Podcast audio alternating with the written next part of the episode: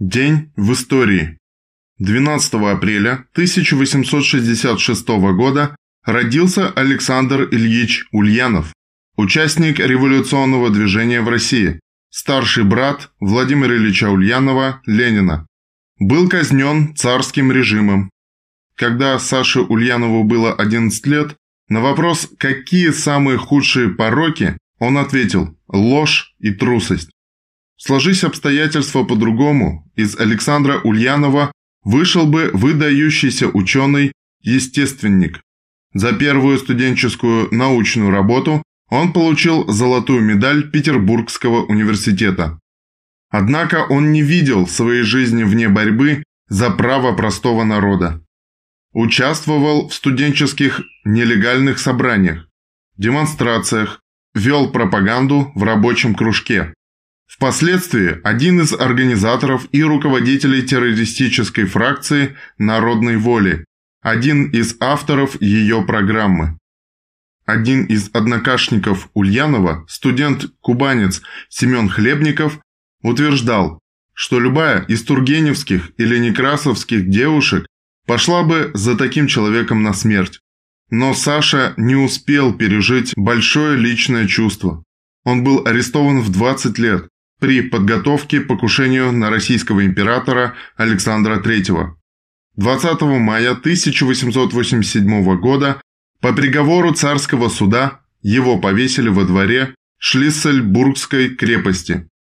Перед этим, на свидание с матерью в тюрьме, он плакал и обнимал ее колени, прося простить за причиняемое ей горе. Он говорил, что кроме долга перед семьей, у него есть долг перед Родиной.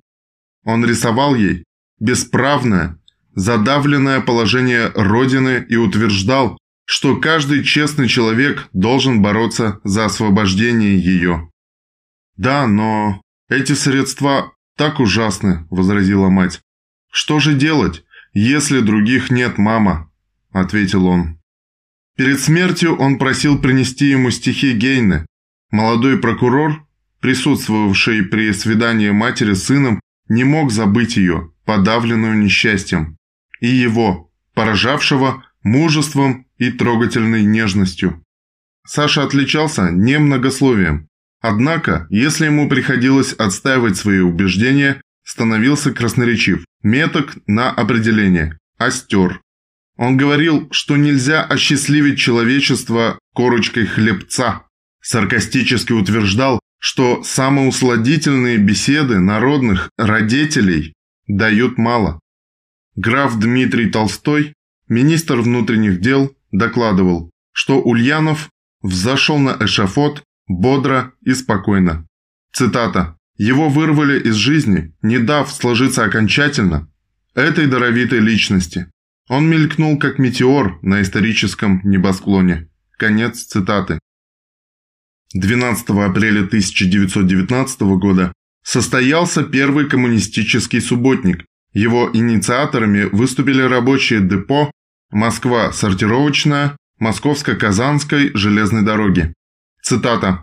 «Работали беспрерывно до 6 часов утра, 10 часов, и отремонтировали три паровоза текущего ремонта Работа шла дружно и спорилась так, как никогда прежде.